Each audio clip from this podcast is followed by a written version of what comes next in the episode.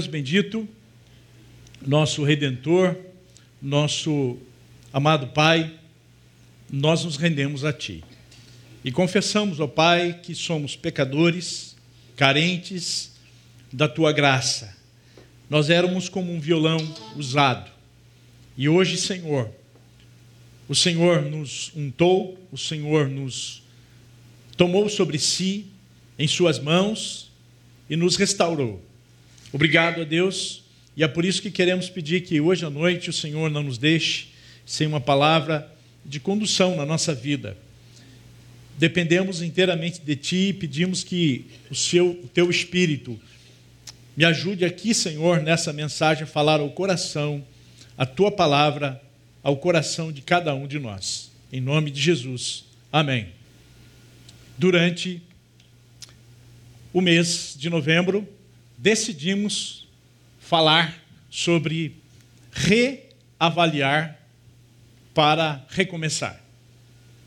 E a primeira mensagem que tivemos, o pastor Ricardo nos falou sobre a importância da gente reavaliar o ano todo. E ele trouxe para nós uma série de mensagens que ah, trouxe a série de mensagens do ano todo, né? E foi revisando todo o ensino que cada um de nós recebeu aqui na comunidade nesse período. Né? Porque é um tempo da gente olhar para trás. Agora quero perguntar uma coisa para vocês. Parece que foi ontem que virou ano e começou um ano novo, não foi? E eu encontro pessoas no dia a dia que dizem as mesmas coisas. Que correria, pastor? Que correria? É? E eu pergunto, como foi? Ah, correria, pastor. Ou seja, na correria a gente não tem tempo de parar para avaliar. A gente vai fazendo, cumprindo as metas, cumprindo as obrigações, alcançando aquilo que a gente havia proposto a fazer. E a gente não para para reavaliar. Então, esse mês, nós nos propusemos a trazer para a comunidade mensagens que nos levem para uma reavaliação. Mas para quê? Não para se sentir culpado, mas tão somente para a gente virar a página e recomeçar chegar no final do ano e no começo do ano, de fato, a gente recomeçar um ano novo. Pensando nisso, nós chegamos no livro de Deuteronômio. Porque Deuteronômio é quando o povo de Israel está às, às entradas, próximo da entrada, depois de 40 anos de peregrinação, Israel se encontra prestes a entrar na terra prometida. E ali Moisés faz uma releitura de toda a lei. Ele relembra toda a lei, inclusive relembra momentos em que eles foram infiéis. E relembra a necessidade de se levar a sério a palavra de Deus. Eu quero ler então o texto de Deuteronômio, capítulo 4, texto que vai pautar esse momento de reflexão e de avaliação das nossas vidas. E agora, ó Israel, ouça os decretos e as leis que lhes estou ensinando a cumprir, para que vivam e tomem posse da terra, que o Senhor dá a vocês.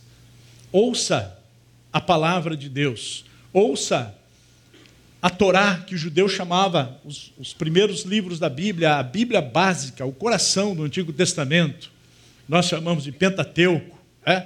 Ouça a palavra de Deus.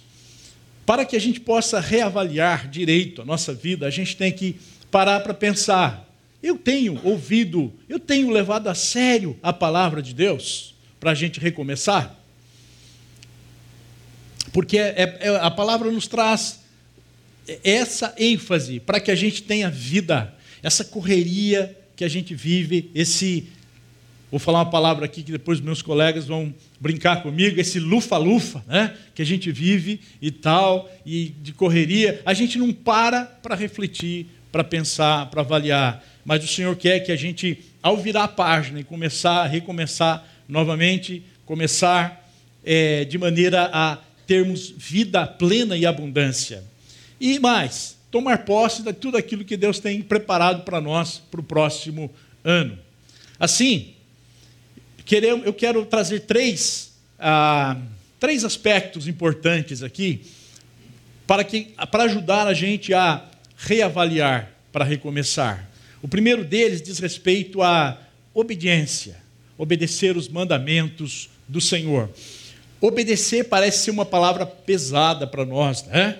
E às vezes a gente pode trocar isso como levar a sério, né? considerar com seriedade o que Jesus fala é verdade. Hoje no almoço a gente conversava sobre o quão importante é a gente levar a sério o que Deus ensina, as prioridades em relação aos amores, né? a Deus, o casal, os filhos, e nunca trocar ou inverter essas prioridades, porque o que Deus fala de fato é importante.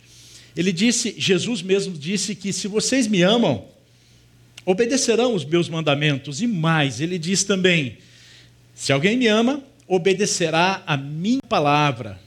Meu Pai o amará, nós viveremos, viremos a Ele e faremos morada nele. Aquele que não me ama, não obedece às minhas palavras. Portanto, é uma questão de amor a Deus. Obediência às suas palavras, levar a sério as suas palavras. Moisés estava dizendo aqui, é uma questão de amar a Deus, de todo o coração, de todo o entendimento. Assim, a gente chega num primeiro ponto que eu quero destacar, né? a, a nossa fidelidade às palavras às alianças, aos compromissos que temos com o Senhor.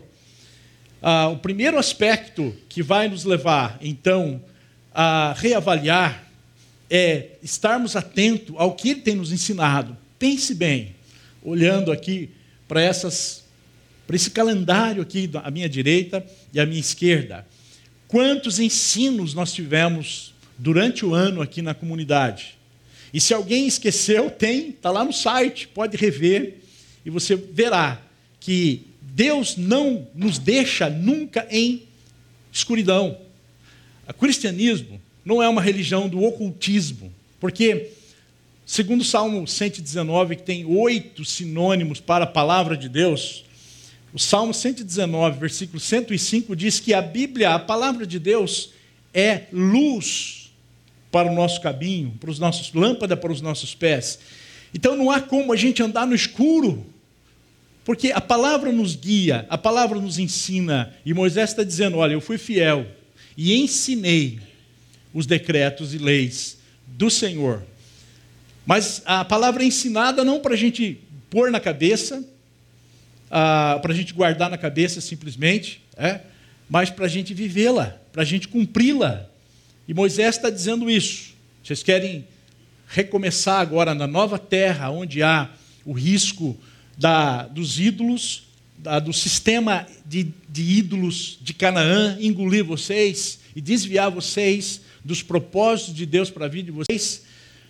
Então, levem a sério os ensinos, os decretos e os cumpram. Por isso, vou trazer aqui o primeiro primeiro tema nosso, é, para a gente tratar aqui. A vocação na história passa pela nossa obediência e fidelidade às ordenanças de Deus. A vocação na história passa pela nossa obediência e fidelidade às ordenanças de Deus. Como eu disse, a palavra de Deus não é um livro religioso. A palavra de Deus ah, é o guia pelo qual nos leva a vivermos uma vida boa e garantindo uma vida boa também para quem está ao nosso lado, o próximo. No entanto, a gente vive na terra de Canaã. É? A gente já vive nessa terra onde permeia a idolatria. E uma das coisas que influenciam as nossas vidas é a autonomia em relação a Deus. Nós achamos que algumas coisas eu quero obedecer, outras não. É? Algumas coisas eu levo a sério, outras nem, nem faço questão de lembrar, porque eu tenho uma lei própria, eu sou autônomo na minha fé. E não é assim. Moisés está dizendo: não tem esse negócio de autonomia na fé cristã. A gente tem que levar a sério tudo que ele ensina, porque a nossa vocação na história se dará pela obediência e fidelidade às ordenanças de Deus. Nós estamos diante de um mundo perigoso, de um mundo que pode tragar a nossa alma, nos fazer desviar do seu caminho, nos engolir com as suas ideologias, suas fantasias e falsidades. Então, eu tenho que obedecer. Não posso me dar o luxo de descuidar um minuto. Eu tenho que estar atento aos ensinos e valores que a palavra de Deus me ensina. Essa jornada cristã, para que seja bem sucedida e eu tenha vida nessa terra e vida abundante, eu preciso estar atento e obedecer à palavra de Deus. Agora, quanto conhecimento nós temos? Nós temos muito conhecimento da Bíblia. O que nós precisamos é praticá-la. É a constante prática dos ensinamentos da palavra de Deus que nos fará viver uma vida como discípulos de Jesus. No começo, o pastor Ricardo perguntou: o quanto nesse ano nos tornamos mais parecidos com Jesus? E essa pergunta me, me deixou bastante reflexivo. É? Durante a semana eu comecei a pensar o que, o que melhorou na minha vida, ou seja, o que me fez parecer mais com Jesus durante esse ano. Mas semana passada, o pastor Juliano trouxe uma palavra para a gente de reflexão. É? O que eu tenho feito de diferença na sociedade? E essa semana, conversando com um dos nossos líderes de grupo, impactado com aquela mensagem, já pensou em fazer alguma coisa em prol da, dos moradores de rua nessa época do ano de Natal. É? A mensagem surgiu efeito no coração de alguém. E a prática vem em seguida. No entanto, é preciso, e eu vou me deter mais nesse ponto, ir mais adiante. É? A nossa vocação na história ela é expressa por uma qualidade de vida atraente às outras pessoas. Ela é expressa por uma qualidade de vida que atrai as nações, que atraem as pessoas.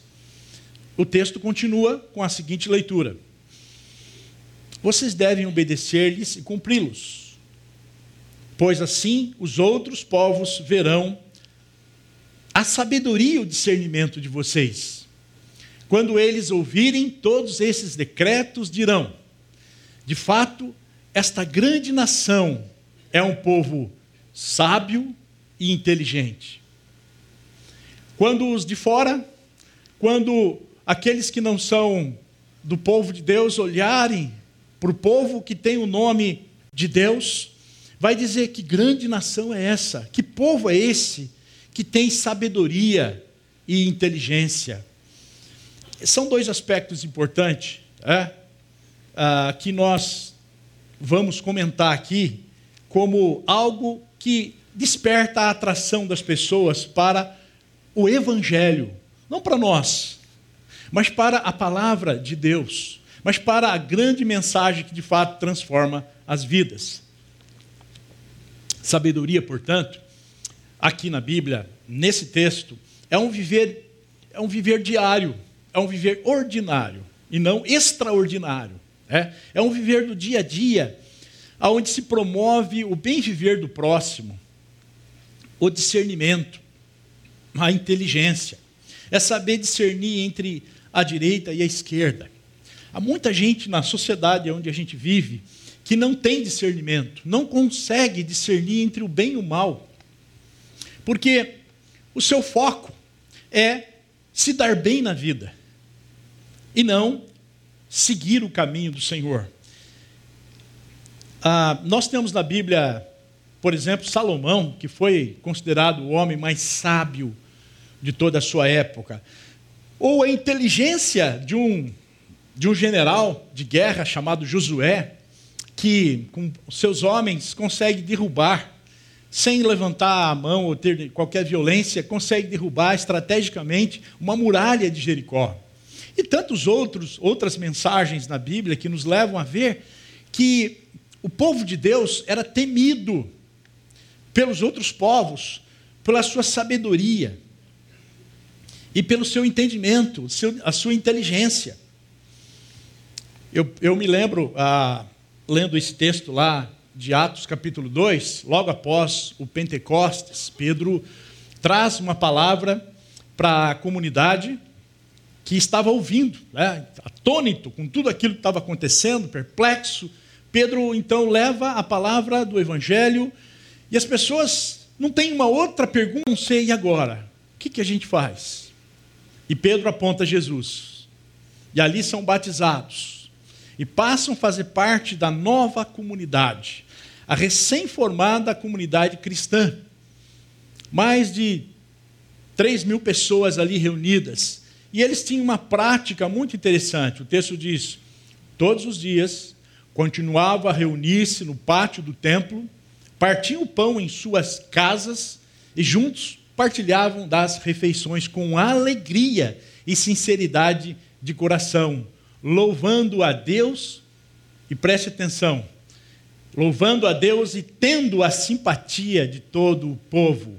O Senhor lhes acrescentava diariamente os que iam sendo salvos, e tendo a simpatia de todo o povo. Pensa o que significa essa palavra simpatia. Uma outra tradução diz: eles eram estimados. As pessoas de fora gostavam de ver aquele pessoal, aqueles cristãos reunidos. Era simpático para eles. É um ponto de reflexão. Tá? Igrejas acabam gerando, despertando é, simpatias, nas, simpatia, estima das pessoas. Fui pastor durante 20 anos numa comunidade, em frente a uma favela. É? E ali a gente fazia uma pergunta: se essa igreja sair daqui, alguém vai sentir falta? Alguém vai sentir falta se essa igreja fechar as portas e ir para outro lugar? E as pessoas diziam, claro, essa igreja faz bem para a gente. É? E as pessoas que diziam, e a gente perguntava, não eram pessoas que frequentavam a nossa comunidade, porque essa comunidade levava às pessoas algo de especial para melhorar a vida delas. Mas a gente sabe também de igreja que os vizinhos reclamam, reclamam, reclamam por causa do barulho, extra culto, às 10 horas da noite, som amplificado,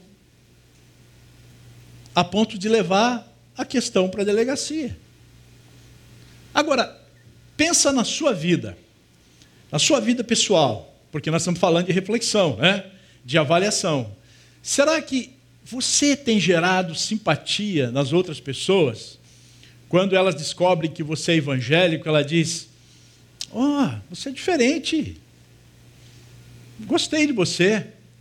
O que, que tem de diferente em você? O que as pessoas vão te perguntar para nós que a resposta é uma só.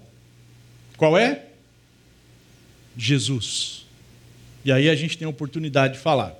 Eu quero trazer aqui um, uma, uma, uma, expressão de um missiólogo, uh, do Chris Wright, que diz o seguinte: a missão do povo de Deus é cosmética. Já foi é um recorte para que a gente possa refletir um pouquinho sobre a missão do povo de Deus.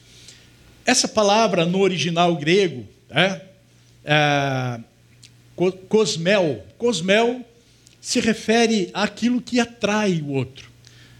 Nós tiramos esse texto de Tito, capítulo 2, versículo 9, quando Paulo está falando para os escravos que estavam se convertendo. E ele diz então: para esses escravos que agora eram irmãos na fé, dizendo: olha, vocês devem fazer tudo o que vocês faziam antes, mas agora de maneira diferente. Tudo como se fosse para o Senhor e não para homens. Portanto, fazendo com excelência. Por quê? Porque isso vai atrair aqueles que não te conhecem à mensagem do Evangelho. Essa palavra cosmético significa isso. Aquilo que nos atrai Portanto, eu quero falar de um estilo de vida que nos atrai. Né? Qual é o estilo de vida que nos atrai? E aí eu quero trazer duas, ah, duas ideias importantes, que é a intimidade e a justiça. Mas antes nós vamos ler o texto de Deuteronômio, que diz assim: Pois que grande nação tem um Deus tão próximo como o Senhor, o nosso Deus, que sempre que o invocamos, ou que grande nação tem decretos e preceitos tão justos como esta lei que estou apresentando a vocês.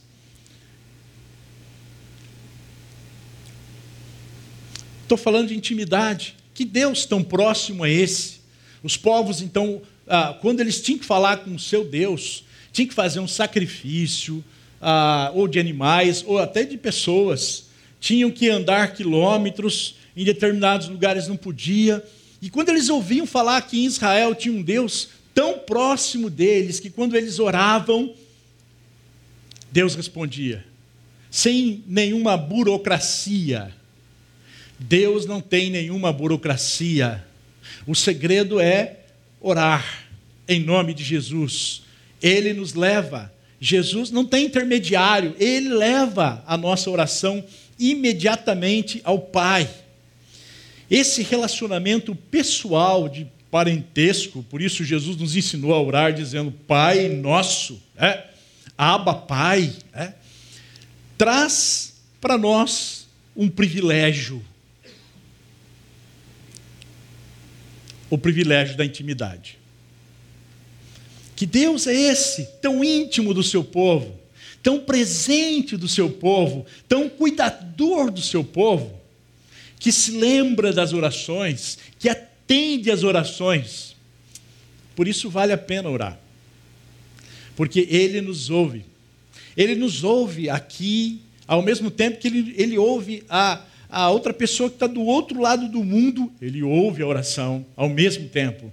Eu não sei explicar isso porque eu não sou Deus, né? Onipresente, onipotente, é Ele.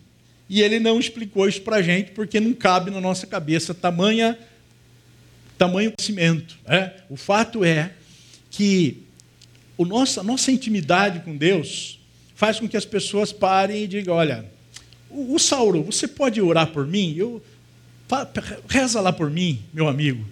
Pede lá por mim, porque eu vou fazer aí um, um vestibular. É? As pessoas pensam que só a gente pode ser íntimo de Deus. É? Elas começam a perceber isso.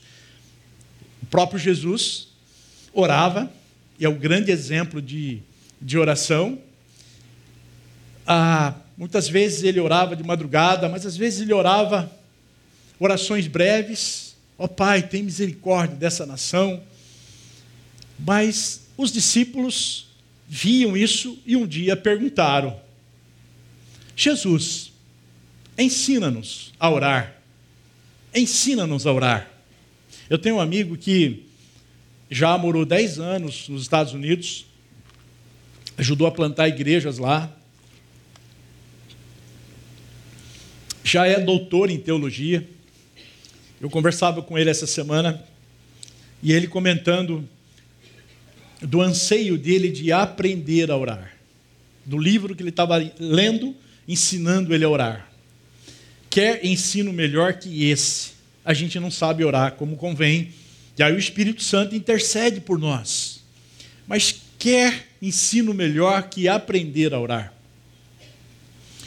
Porque isso nos remete à intimidade, um estilo de vida em que a intimidade que temos com Deus leva as pessoas a perguntar ou, pra, ou a pedir.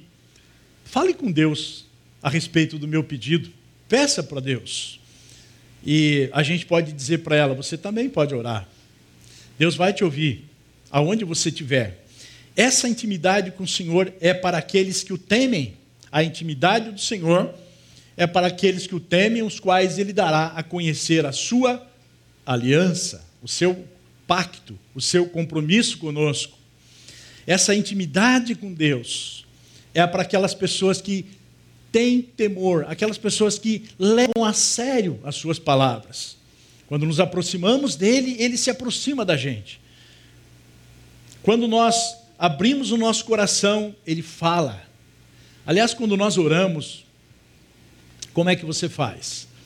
Geralmente a gente pede, pede, pede, pede, pede, pede, intercede, intercede, intercede. Mas a primeira coisa que a gente deveria fazer é ficar quieto e ouvir e deixar Deus falar. A oração começa com silêncio.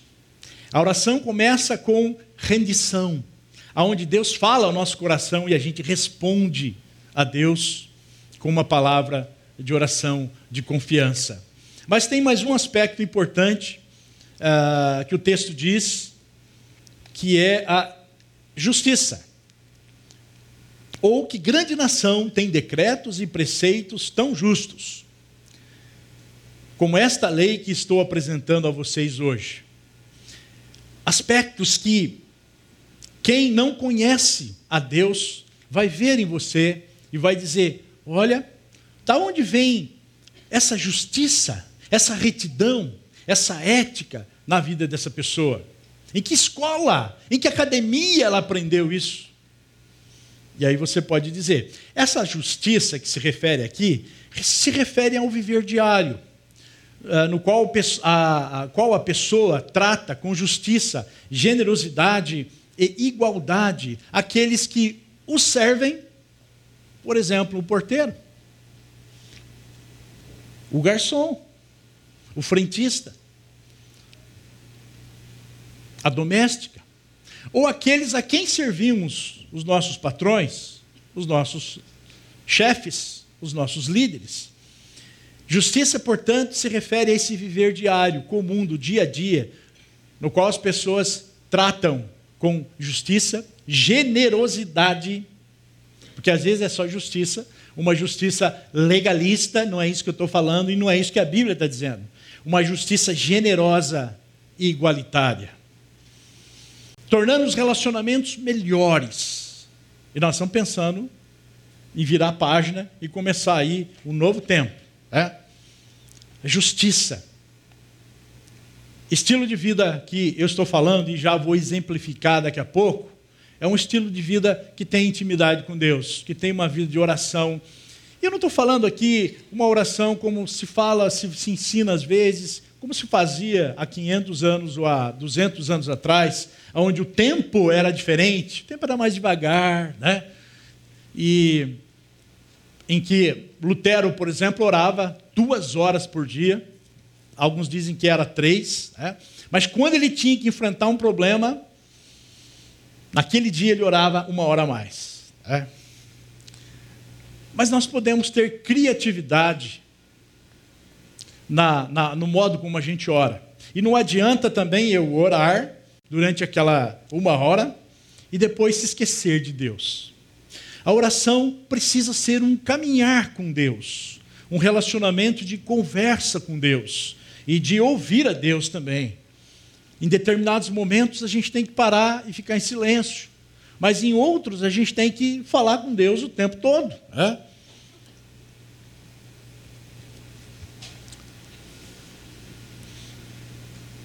Qual é a motivação para tudo isso? Qual é a motivação para a gente buscar intimidade com Deus? Qual é a motivação para a gente ter uma vida reta, justa, uma vida ética, uma vida que garanta essa justiça também para o próximo, o amor a Deus? Jesus foi perguntado sobre qual era o resumo de toda a Bíblia. E Jesus dá a síntese: Amarás o Senhor, teu Deus, de todo o teu coração e de toda a tua alma e de todo o teu entendimento. Ou seja, amará a Deus integralmente, né? Não só aquilo que interessa. Este é o grande primeiro mandamento. Até então ninguém havia ouvido um rabino ou um judeu colocar dessa maneira. Este é o grande primeiro mandamento e em seguida ele diz: o segundo, semelhante a este, semelhante a amar a Deus sobre todas as coisas, é amarás o teu próximo como a ti mesmo. Pois bem, texto esse que muita gente sabe de cor. Verdade esta que nós sabemos, mas será que a gente pratica? momento da gente parar e refletir e avaliar. Como é que eu me comportei nesse período pré-eleitoral? A minha intimidade com Deus, como é que foi? Eu vi gente apavorada, como se tudo dependesse de um partido político. E a gente dizendo aqui, calma, gente, tudo depende do rei, do rei, do reino, que é Jesus. Alguns então degladiando e discutindo com o outro, tentando convencer o outro que a posição dele estava certa. Será que a gente agiu com justiça quando a gente julgou a fé do outro? Ah, não acredito, ele votou. Não, um crente não vota naquele partido. Um crente não vota naquele, naquela pessoa. Será que a gente agiu com justiça, com equidade, com retidão? Estou falando isso porque é tempo da gente avaliar, para a gente recomeçar. Estilo de vida que atraiam pessoas. Começa por esses dois caminhos: oração, de intimidade com Deus, e uma vida prática de equidade, de retidão, de ética, de justiça. Mas, sobretudo, motivado pelo amor a Deus. E eu quero trazer aqui para vocês, para a gente refletir agora a história de uma pessoa. A história de uma pessoa que impactou muita gente. E a história dele também nos impacta. Essa semana me impactou grandemente. É a história de um médico chamado Roberto Kikawa. Roberto Kikawa Enquanto estudava medicina, teve o dissabor de ver o seu pai falecer de câncer na faringe. E seu pai, antes de morrer, pediu para ele que ele fosse um médico que olhasse e ouvisse os pacientes, que tivesse atenção e carinho pelos pacientes, que fosse um médico diferente. E ele fez uma promessa para o pai de assim ser. Mas, como cristão, ele também queria servir na África como médico. E então, no último ano, Dr. Roberto Kikawa, no último ano do seu, uh, dos seus estudos, ele fez à noite uma, um estudo de teologia básica na sua igreja para se preparar espiritualmente para servir lá na África. Mas a história o levou para outra situação, a gente vai ouvir agora o seu testemunho é, ao seu depoimento. No entanto, infelizmente, infelizmente, no dia 10, na noite do dia 10 de novembro, ele foi assassinado, embora não tenha resistido. E algumas pessoas perguntam: por que Deus deixou isso acontecer? No outro vídeo, numa palestra que ele dá no TED, no TED Talk, ele fala sobre um princípio que ele aprendeu, que está em Romanos: todas as coisas cooperam para o bem daqueles que amam a Deus. Talvez alguns outros vi, eh, vídeos ruins, que não ensinam nada, porcarias, tenham se viralizado na internet. Mas esse vídeo dele não. Poucas pessoas viram. Somente agora, depois da sua morte, é que tem se chamado a atenção por uma obra incrível e tremenda que tem sido feita, através de um projeto que ele criou em 2008 a Carreta da Saúde, que já atendeu mais de 2 milhões de pessoas, que atende pelo Sistema Único de Saúde todo mês cerca de 9 mil pessoas carentes, das regiões mais carentes do nosso país. Vamos lá, vamos ver o vídeo dele?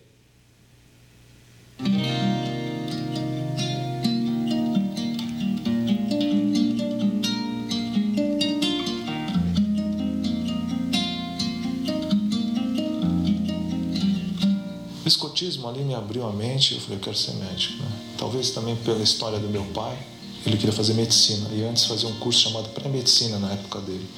E aí ele era muito, é, como se diz, é, discriminado por ser japonês, por estar nesse período da guerra, tudo. E aí foi que ele teve um caso de tuberculose muito grave, teve que abandonar o curso. Colégio Bandeirantes. E justo nessa época meu pai começou a adoecer. No decorrer ele foi piorando, foi piorando. E aí ele ele veio e falou assim para mim, olha, eu eu acho que eu vou morrer. Esse dia eu nunca esqueço. Só queria que você me prometesse uma coisa, independente da situação que eu lhe deixar, queria que você fosse médico.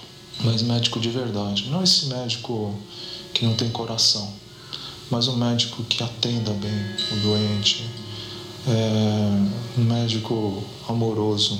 No quarto ano da faculdade de medicina, Roberto Kikawa cursa teologia com a ideia de se tornar um médico missionário na África. Após trabalhar como cirurgião geral no Hospital Sírio-Libanês, em contato com modernos equipamentos, implanta em um hospital público da Zona Leste a mesma tecnologia. Teve um dia que a, a irmã me convidou, falou: Ah, você é evangélico? É, eu sou evangélico. Ah, então você não quer ir lá comigo atender a favela paternal no domingo, à tarde, né? Na hora que eu sentei na sala de um, tinha até criação de rato, sabe, em cima, rato, rato branco. Assim, eu olhei assim e falei assim: É, doutor, não liga não que esses ratos a gente cria mesmo, porque depois, é, quando ele está crescendo, a gente, a gente mata ele e come ele. Eu falei: Meu Deus, a gente tem uma África aqui em São Paulo e a gente não está vendo. Talvez se eu inventar alguma coisa que pudesse ou prevenir ou fazer um diagnóstico precoce, que ele tenha mais chance né, de ser curado, fosse melhor. Mas quem não tem esse acesso? A população de alta vulnerabilidade social, onde elas estão? Estão nas regiões mais longínquas. Só que nessas populações longínquas não tinha nada. Então precisava fazer.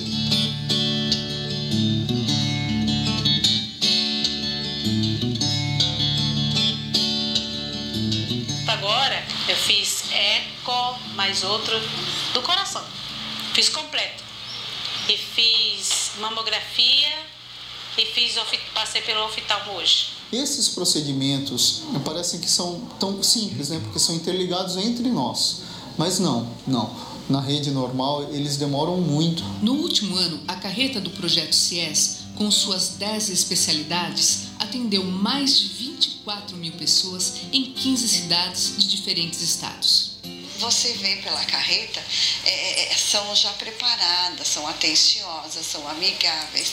Você vai para o SUS, eles olham assim para você, vai lá, faz. Fica assim, muito uh, frio. Conversar, falar um bom dia com o doente, falar como que o senhor está. Utilizar a tecnologia que a gente está incorporando na carreta, não como artefato de eu distanciar do doente. A gente quer que a tecnologia seja para que dê mais tempo para o médico conversar com o doente.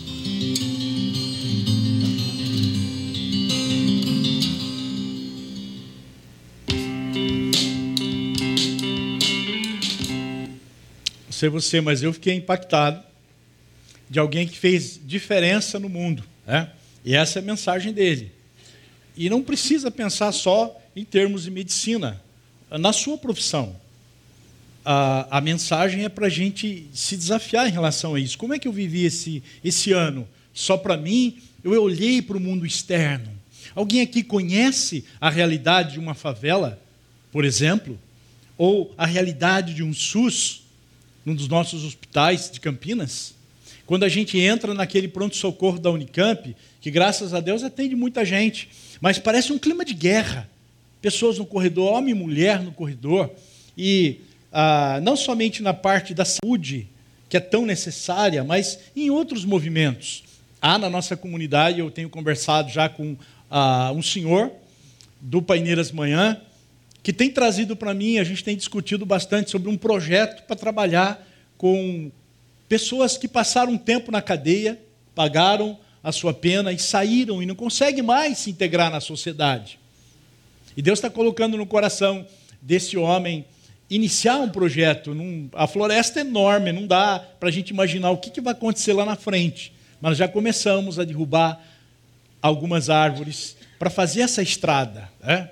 E projetos vão conseguir, vão, vão surgindo no coração a fim de nós fazermos diferença na sua rua. E aí os seus vizinhos são atraídos e digam: que tem diferente aquela pessoa que se importa com a gente? Na sua faculdade, no seu trabalho, qual é a sua atitude que leva, assim como o doutor Roberto Kikawa fala aqui, né? quando ele cria esse centro de integração de educação e saúde é um centro de prevenção para levar para a população carente aquilo que elas não têm, que é a prevenção. E mais, ele fala de viver um sacerdócio, de utilizar de um propósito, de um ministério na sua vida para tentar trazer o amor. O ministério que é o objetivo de levar o amor de Deus às outras pessoas. O que, o que traz isso para nós no final de ano? É para a gente refletir e pensar o quão voltado para nós mesmos tem sido esse ano. O quão temos sido tão egoístas, preocupados com o nosso bem-estar. Será que eu vou continuar podendo viajar para a Disney? Né? Que grande propósito inútil da vida. Né? Quem pode ir, vai, muito bem, mas não é um grande propósito isso. É para a gente pensar e avaliar se o nosso objetivo é transformar e sermos agentes de mudança. Quero pedir para você falar uma coisa comigo. Eu posso. Eu posso. Eu posso ser um agente de mudança. Guarde isso no coração. E peça para Deus mostrar onde você pode ser um agente de mudança. Porque a sua intimidade com Deus, a sua, a sua vida de oração, o seu relacionamento próximo e mais profundo com Deus, fará com que pessoas sejam atraídas a Jesus. E a sua vida de, de busca de, por exemplo, esse médico, de uma justiça generosa, uma justiça para os menos favorecidos, atrai pessoas ah, junto dele tem mais de 600 profissionais trabalhando na área da saúde e da administração. Um sonho que surgiu no coração desse médico levou outras pessoas a se juntarem a ele para esse grande projeto que tem abençoado muitas pessoas. E essa é a força centrípeta que atrai para fora do centro. Esse é o estilo de vida o qual a gente está anunciando aqui. Aqueles que levam a sério a mensagem, a palavra de Deus, alcançam um estilo de vida cuja única resposta é Jesus, o Evangelho, a palavra de Deus. Mas, por fim, falando mais às futuras gerações, não somente a nossa aqui, né? a nossa vocação na história deve ser perpetuada para as gerações futuras. Moisés ainda continua lendo ou falando conosco através desse texto. Apenas tenham cuidado, tenham muito cuidado para que vocês nunca se esqueçam das coisas que os seus olhos viram. Conservem-nas por toda a sua vida na memória contem-nas a seus filhos e a seus netos. Vamos lá. Nunca se esqueça.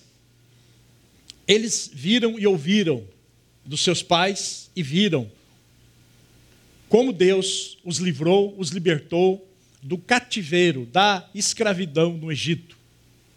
Como Deus se, se manifestou presente, cuidando deles naqueles 40 anos no deserto. E eles viram coisas maravilhosas acontecendo. Em meio a toda aquela luta, eles viram Deus vivo e presente na vida deles. Agora eles estão para entrar na terra tão prometida. E talvez aqueles milagres não aconteçam tanto assim.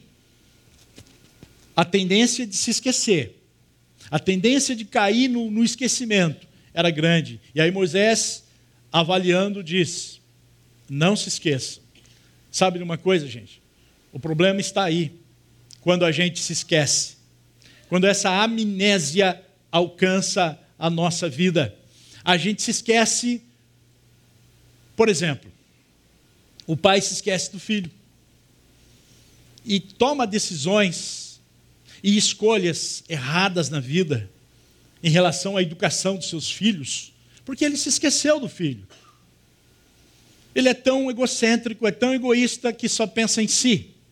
E filhos nos ensinam a nos tornarmos mais maduros, portanto, menos egocêntricos. Maridos que se esquecem da aliança que fizeram com a sua esposa e quebram a aliança. Esposas que se esquecem do pacto que fizeram diante de Deus com seu marido e se baseiam apenas em sentimentos e rompem uma aliança. E pior, quando a gente se esquece de Deus. A gente ora, lê a Bíblia, a gente até decora versículos, vem aos cultos, a gente participa das contribuições, mas passou aquele momento, a gente se esquece de Deus e a gente vive como se Deus não existisse. Nos momentos de aflição, a gente recorre a tudo menos a Deus. Nos momentos de alegria, a gente agradece todo mundo, menos a Deus. E por falar nisso, vocês viram aqui no nosso news que nessa semana, vou aproveitar para fazer aqui uma propaganda. É? Nessa semana nós temos o nosso encontro de gratidão. É uma oportunidade da gente expressar a nossa gratidão. Que dia mesmo que vai ser? Quinta-feira, às 20 horas. E a gente se esquece de agradecer a Deus. Eu me lembro, aproveitando que a minha filha está aqui, um dia levando ela à rodoviária pela manhã, a gente estava meio que cansado, com sono, com a tendência de começar a murmurar, e a gente se desafiou ali a a se revezar. Enquanto um falava uma benção, o outro falava outro. Né? Eu agradeço a Deus por isso, por isso. E a gente chegou na rodoviária rapidinho, com uma porção de, uma porção de motivos para agradecer a Deus. E com o nosso coração cheio da presença de Deus. E por que a gente murmura? Porque a gente se esquece de Deus. Porque a gente reclama e a gente só tem olhos para críticas e não para perceber em que em algum momento Deus está agindo. Alguém disse: por que, que Deus deixou esse médico morrer? Onde é que estava Deus? Isso me parece uma pergunta de quem se esqueceu de que o soberano Deus tem o controle de todas as coisas e que nós vamos morrer um dia. Uns mais cedo, pela injustiça, pela violência, e outros mais tarde tiveram a bênção de viver mais tempo. Mas a questão é: que legado eu tenho deixado? Essa pessoa que a gente citou aqui não vai morrer nunca, porque ele deixou um legado que há de se perpetuar e transformar outras vidas. O texto também diz: conservem-nas por toda a sua vida na memória.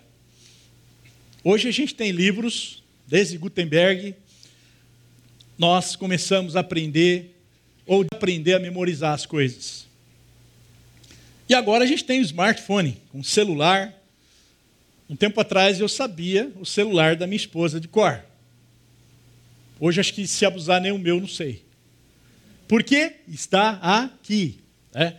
E a gente vai perdendo aquela capacidade de decorar. A gente tem participado, eu e alguns diáconos, presbítero Euline também, de um curso de finanças aqui na nossa comunidade. É? Toda semana a gente tem que decorar um versículo. É?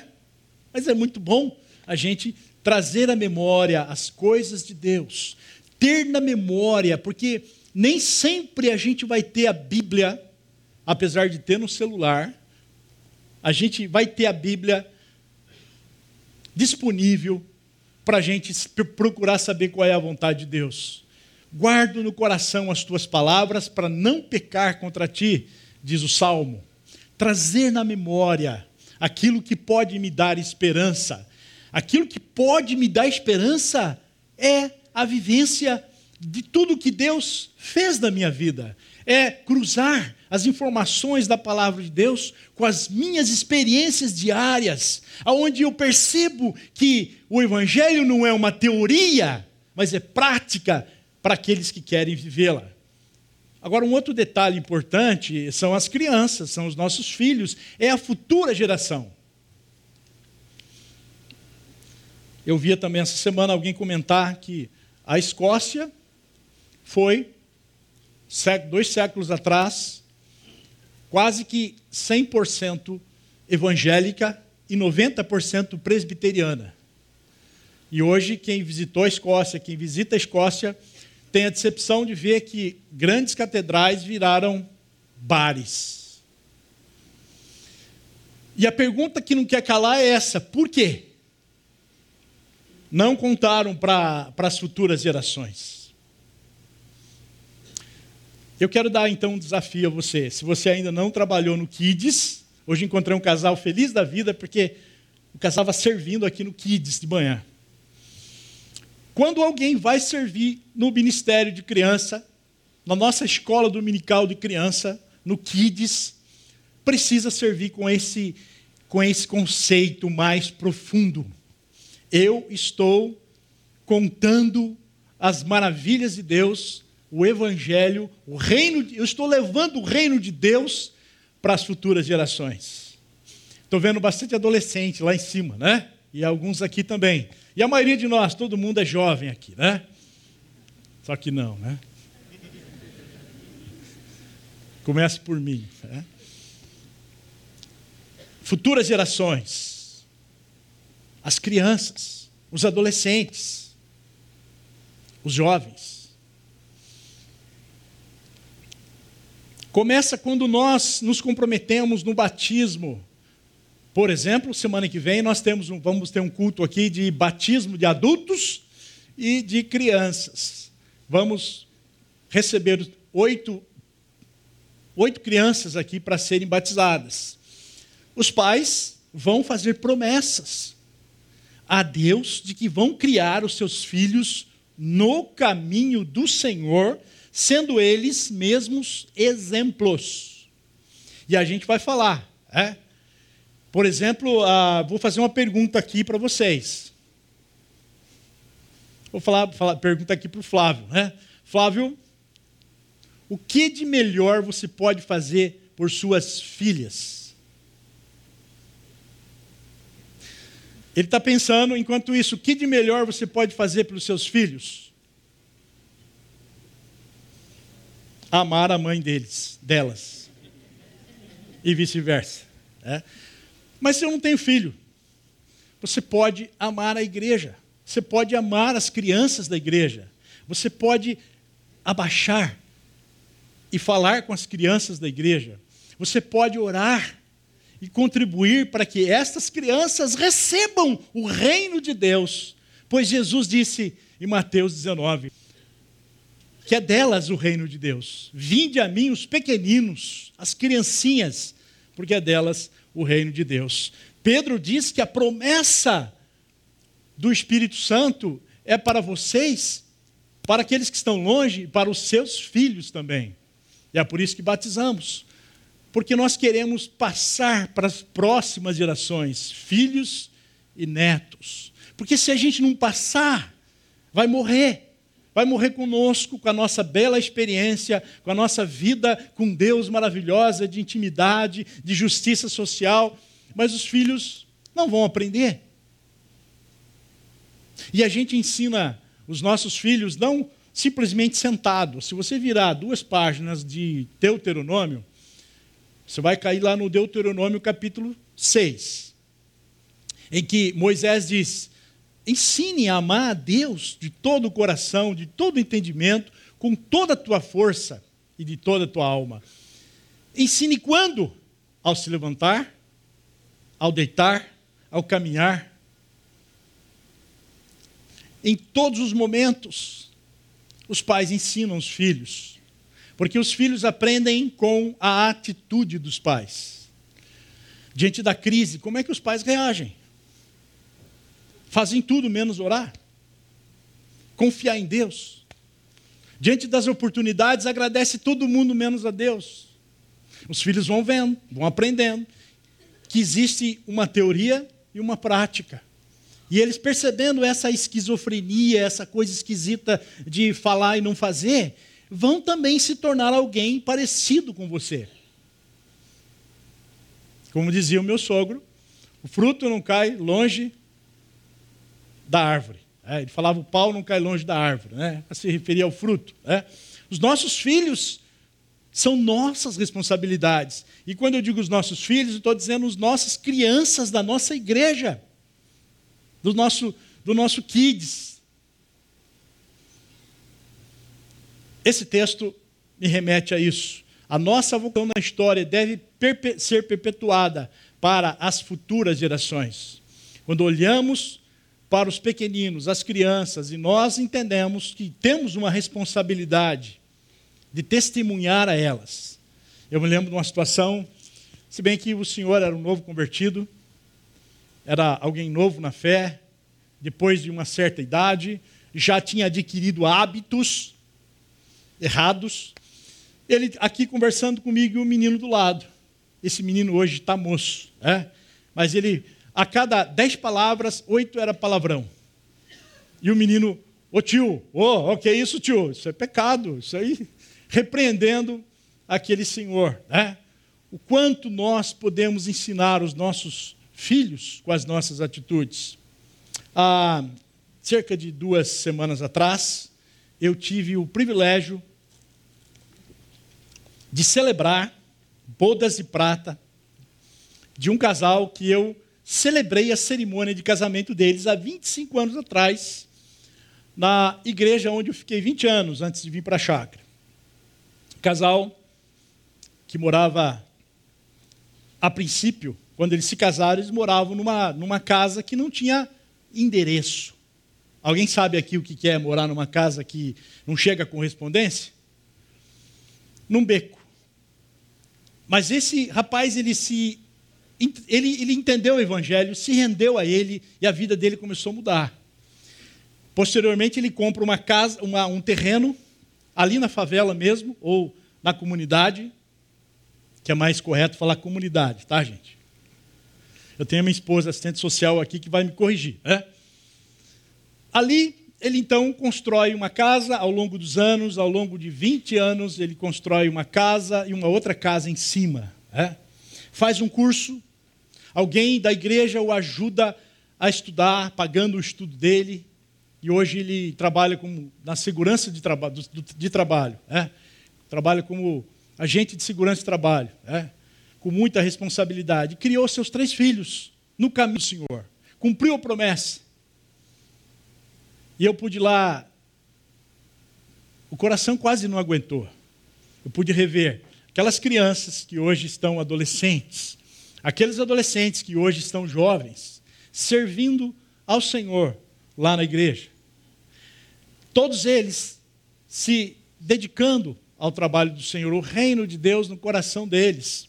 E isso me impactou bastante, porque eles cumpriram as promessas de Deus de passar para as suas futuras gerações.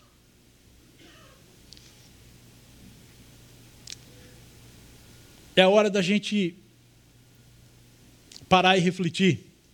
Parar, refletir e praticar porque não adianta a gente ficar só na teoria aqui. Né? Primeiro lugar, que tal você escrever num papel ou no seu tablet ou aonde você quiser, nome de pessoas que precisam conhecer o amor de Deus. Pense agora aí.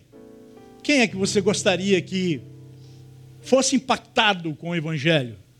experimentasse o que você experimenta hoje de intimidade com Deus, de uma vida reta. Pensou? Se você tiver uma caneta, escreve, para você não esquecer. Você não chega em casa, escreva. Mas para quê? Para orar diariamente por essa pessoa. Se você acredita no poder de Deus. Se você acredita no que você está vivendo. Eu desafio você a fazer isso. É prática, gente. Segunda coisa. É, e se você começasse a orar? Olha, esse negócio de orar é perigoso, gente. Tá? Mas eu quero te desafiar isso.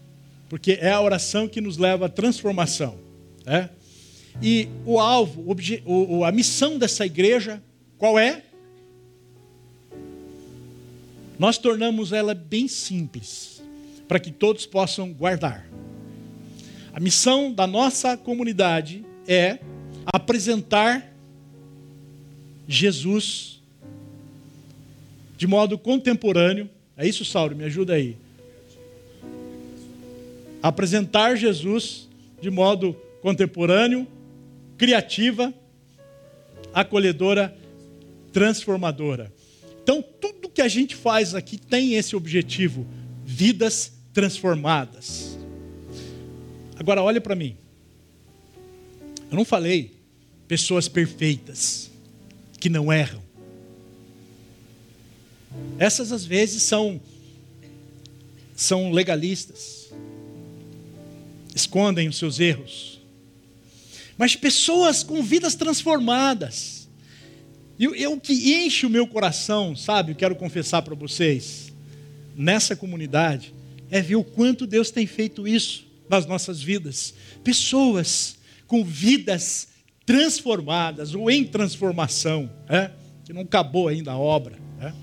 Então, se você começasse a orar para que para Deus te dar o, o, envolvimento em projetos como esse que a gente acabou de ver aqui, ou outros, a nossa comunidade apoia sete projetos e, e financeiramente e outros tantos que a gente não apoia mais financeiramente, mas a gente considera como bons projetos. E se você começasse a pedir para Deus, Deus, eu quero me envolver com algo relevante, que transforme a sociedade. Eu quero, ah, quem sabe, ajudar alguém que está fazendo isso. E se você começasse a pensar nisso, conversasse com os nossos diáconos, e se oferecessem, olha, eu quero, eu quero ajudar vocês. Né, Verdinho? Que é um dos nossos diáconos, o Matui que cantou aqui, né? Wagner e outros, o Shelby, o Erasmo, chegasse para eles, eu quero fazer parte dessa obra que os nossos diáconos fazem aqui, o que eu preciso fazer?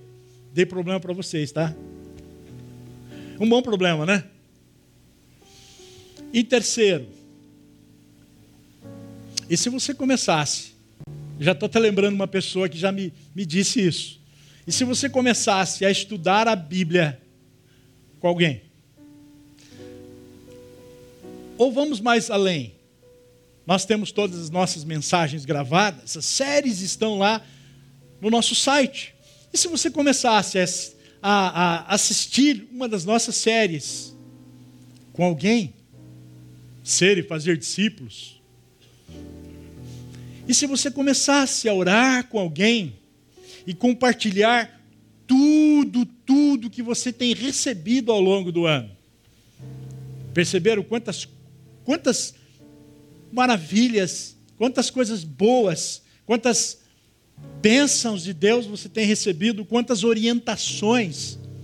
Não é para ficar com você, sabia? É para você multiplicar. Não seja, não represe o que Deus tem ensinado.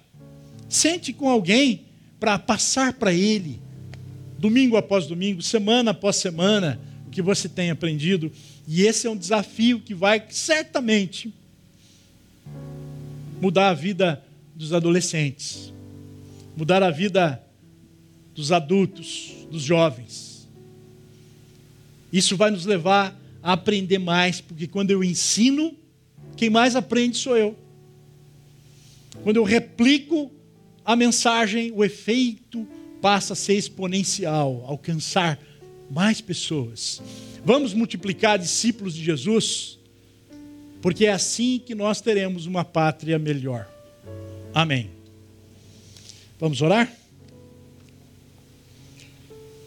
Deus todo todo poderoso, mas cheio de graça e presente nas nossas vidas. O Senhor está aqui entre nós a falar coisas diferentes a cada um de nós. Nós nos rendemos a Ti. Nós agradecemos ao Senhor por tudo que temos aprendido ao longo deste ano de 2018 e por tudo que temos que tem transformado a nossa vida. Mas queremos pedir, Senhor, que o Senhor nos mova em direção a outras pessoas que o Senhor nos mova a, a, em direção a acolher pessoas, a ensinar pessoas, a replicar os ensinos dessa comunidade, os ensinos da Bíblia, da tua palavra. Eu oro pedindo isto em nome de Jesus. Amém.